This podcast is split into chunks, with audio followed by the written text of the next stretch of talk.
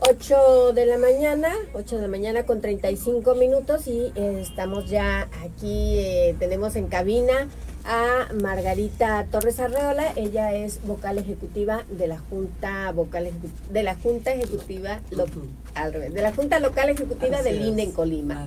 Eh, buenos días Margarita, hoy inician ya las campañas electorales de los cargos federales. Buenos días, Francis. Muchísimas gracias por la invitación al INE de participar en tu programa. Así es, hoy, primero de marzo, están iniciando las campañas de Presidencia de la República, senadurías y diputaciones federales.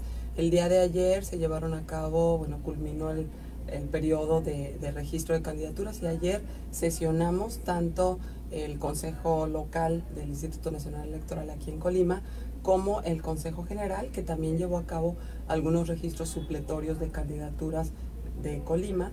Y bueno, pues sí, efectivamente a nosotros nos tocó registrar, el único partido que se registró con nosotros fue Movimiento Ciudadano, registramos ahí, por ahí a los dos candidatos a la senaduría y en el caso del Consejo General se hicieron el resto de, las de los registros de las coaliciones. O sea, estas la registraron en la Ciudad de México. Así es, como se permite por la ley que se haga un registro supletorio, Consejo General hizo el registro. Em, en, algún momento, otra entrevista, nos habías este, platicado que se iban a estar llevando a cabo actividades eh, para motivar la participación ciudadana y que salgan a votar. ¿Cómo van con estas este, acciones? ¿Se iban a coordinar con instituciones eh, educativas como la Universidad de Colima y otras, ¿verdad? Así es, sí, de hecho, bueno, pues eh, tenemos aprobado ya un programa de promoción de participación ciudadana.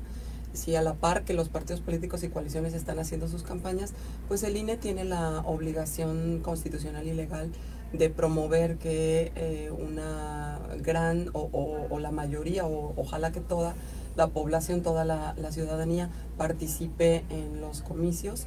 Entonces estamos llevando a cabo estas diversas actividades de promoción del voto, sobre todo, Francis, enfocado a el público o digamos a la, a la ciudadanía juvenil.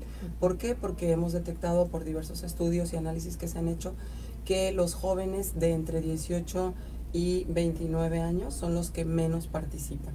Entonces, este programa de promoción de la participación ciudadana para este proceso electoral se orienta mayormente a la población juvenil, desde luego también a, la, a, distinta a toda la población, pero con énfasis en esta, en esta población. Efectivamente tenemos varios aliados estratégicos, la Universidad de Colima entre ellos, que es nuestro, digamos, aliado por excelencia, pero también estamos eh, trabajando con diversas universidades y con el Instituto Electoral del Estado de Colima.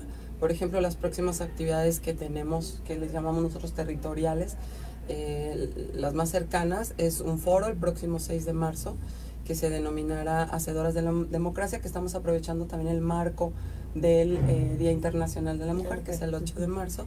Y bueno, ahí participaremos mujeres que hemos, eh, digamos, desarrollado nuestra carrera en el ámbito electoral desde una capacitadora asistente electoral, una vocal, una consejera, platicando de cómo las mujeres nos hemos ido incorporando a este trabajo de organizar elecciones.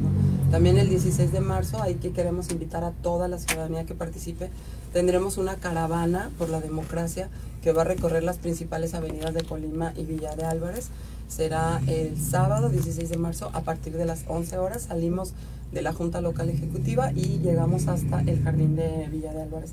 Bueno, aquí eh, te decía, la intención es promover el voto, pero el voto consciente, el voto informado, eh, que la ciudadanía sepa las vías por las que puede enterarse de quiénes son sus candidatos, de cuáles son las propuestas.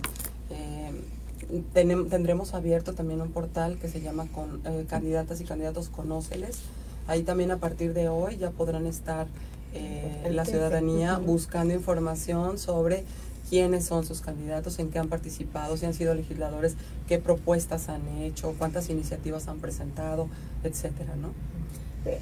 Bueno, esa será la partida para que este, las personas ubiquen quién es pero además, bueno, ahí no se va a encontrar si, si cumplieron o no, ¿verdad?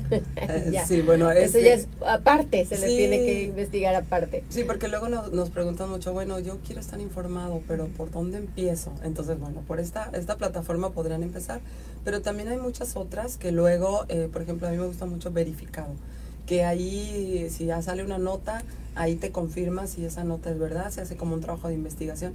Entonces yo invitaría a los jóvenes a que busquen información, hay que tienen tanto acceso a redes sociales y a, y a internet, pues que busquen información para conocer realmente cómo han trabajado las personas que se presentan hoy como candidatas y candidatos y puedan ejercer un voto informado eh, el día de la jornada electoral. Bien, también he visto ya últimamente, bueno, otro tema, pero sí. Eh, eh, que andan ya personal del INE con su chalequito y en las calles, andan eh, ¿Qué es lo que están realizando ahorita? ¿Andan notificando a quienes este, resultaron seleccionados para ser eh, funcionarios de mesas directivas de casilla o qué, es, qué están realizando ellos? Exactamente, lo has visto muy puntualmente, Francis. Sí, de hecho, bueno, este, el INE ya tiene varios meses que inició con todas las actividades de preparación del proceso electoral. En el mes de febrero se hizo un sorteo eh, en, las juntas distritales ejecutivas, del que eh, se obtuvo un listado que está conformado por personas que nacieron en el mes de marzo y abril y cuyo apellido eh, paterno inicia con la letra A y bueno, a partir de ahí las subsecuentes letras del alfabeto, pero ese listado de ciudadanos es el que le llamamos de insaculados. Estas personas son a las que el INE va a invitar para que funjan como funcionarios de mesas directivas de casilla, es decir, para que reciban los votos de sus vecinos y vecinas. ¿no? Eh, la, digamos, una característica de nuestro sistema electoral es que no sabemos antes de la, del proceso electoral, nadie sabe quiénes van a ser las personas que reciban, cuenten los votos e integren los paquetes electorales. Entonces esto pues dota de certeza a la organización del proceso electoral porque son personas que son seleccionadas de manera pues azarosa, ¿no?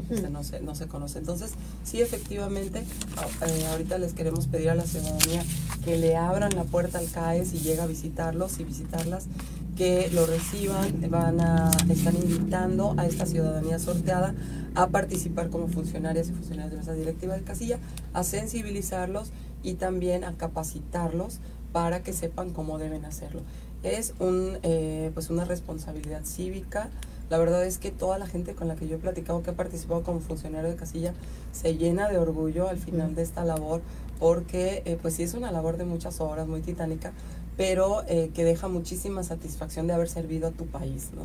Sí, eso es, sí. es cierto que tienes muchas horas ahí, que tienes que estar desde temprano hasta ya tarde, recibiendo el voto, que sí, es, es seguramente, nunca he participado en, eh, como funcionaria de mesa directiva de casilla, pero seguramente, como dices, sí ha de ser muy satisfactorio. También está la participación de observadores electorales. Ah, ¿Cómo van con este proceso? Pues mira, hoy, ahorita tenemos abierta esta convocatoria, bueno, en el INE todos los procesos electorales, ustedes lo saben, quienes nos escuchan, y ustedes también, eh, abrimos esta convocatoria para que todas aquellas personas que tengan alguna duda de si los procesos electorales realmente se organizan con apego a la norma, que verdaderamente hay independencia, autonomía de las autoridades electorales, puedan eh, constatarlo de primera mano, ¿no? Es decir, que puedan acudir con una certificación de observador electoral a las casillas electorales, a los consejos eh, distritales, sí también, perdón, municipales del Instituto Electoral del Estado, a nuestros eh, consejos locales, que puedan ver, eh, ahora sí que entrar hasta la cocina de cómo se organizan las elecciones. El día de la jornada electoral podrán estar en la casilla viendo cómo se lleva a cabo un escrutinio y cómputo, cómo se resguardan los paquetes electorales, cómo se hacen los cómputos oficiales, el recuento de votos. Entonces es una labor muy interesante incluso en este proceso electoral podrán observar los ejercicios de voto anticipado eh, y voto en prisión preventiva. Entonces hoy abrimos esta convocatoria, se cierra el día eh, 7 de mayo de 2024 pues queremos invitar a la ciudadanía que entre a la página observadores.ine.mx y se registre. A veces creemos que nos queda mucho tiempo, pero en realidad 7 de mayo no está tan lejano. Entonces, mientras más eh, personas se registren como observadores, pues a nosotros también nos representa un, un escenario de exigencia ¿no? a la autoridad electoral y pues esto nos hace mejorar. Entonces, eh, los observadores pueden incluso presentar un informe al final del proceso electoral sobre qué observaron, qué vieron que está bien, qué propuestas tienen, etcétera. ¿Y tienen que cumplir con algunos requisitos o cuáles son los requisitos? Bueno, tiene, tienen algunos requisitos, pero son sencillos. Ser ciudadano mexicano eh, en pleno goce de sus derechos civiles y políticos, no haber sido ni ser miembro de dirigencias nacionales, estatales de partidos políticos o candidatos en los últimos tres años, eh, tomar un curso de capacitación y algo eh, que es novedoso para este proceso electoral, no, no podrán ser aquellos servidores eh, de la nación o algún servidor público que esté vinculado con la entrega de programas sociales o, o la dotación de programas sociales porque pues van a estar en las casillas y esto podría generar alguna presión en el, en el electorado de ver ahí a un servidor de la nación que le entrega sus beneficios. Que lo está viendo. Así es. Entonces esos son los requisitos, pero es muy sencillo su registro y el curso de capacitación que les damos también está muy interesante y es muy sencillo. En, volviendo al tema de funcionarios y funcionarias de mesas directivas de casilla, ¿cuándo tendrán que tenerlos ya? Eh, bueno, eh, esto es un trabajo que se lleva a cabo durante varios meses porque la a veces em, ya capacitamos a un grupo de ciudadanos, pero de pronto nos dicen, oye, ¿qué crees? Ya no voy a poder participar porque ese día tengo que trabajar o tengo que hacer esto o lo otro. Entonces es una capacitación constante que a veces se lleva hasta un día antes de la jornada electoral o el mismo día de la jornada electoral. Ayer platicábamos de que en ocasiones tenemos, si algún eh, funcionario de casilla nos falla, el día de la jornada porque se enfermó, porque este, por alguna causa, eh, exacto, no puede acudir, tendremos que tomar eh, de, la, de la fila, y ese mismo día de la jornada electoral, pues ahí estamos capacitándolos, ¿no?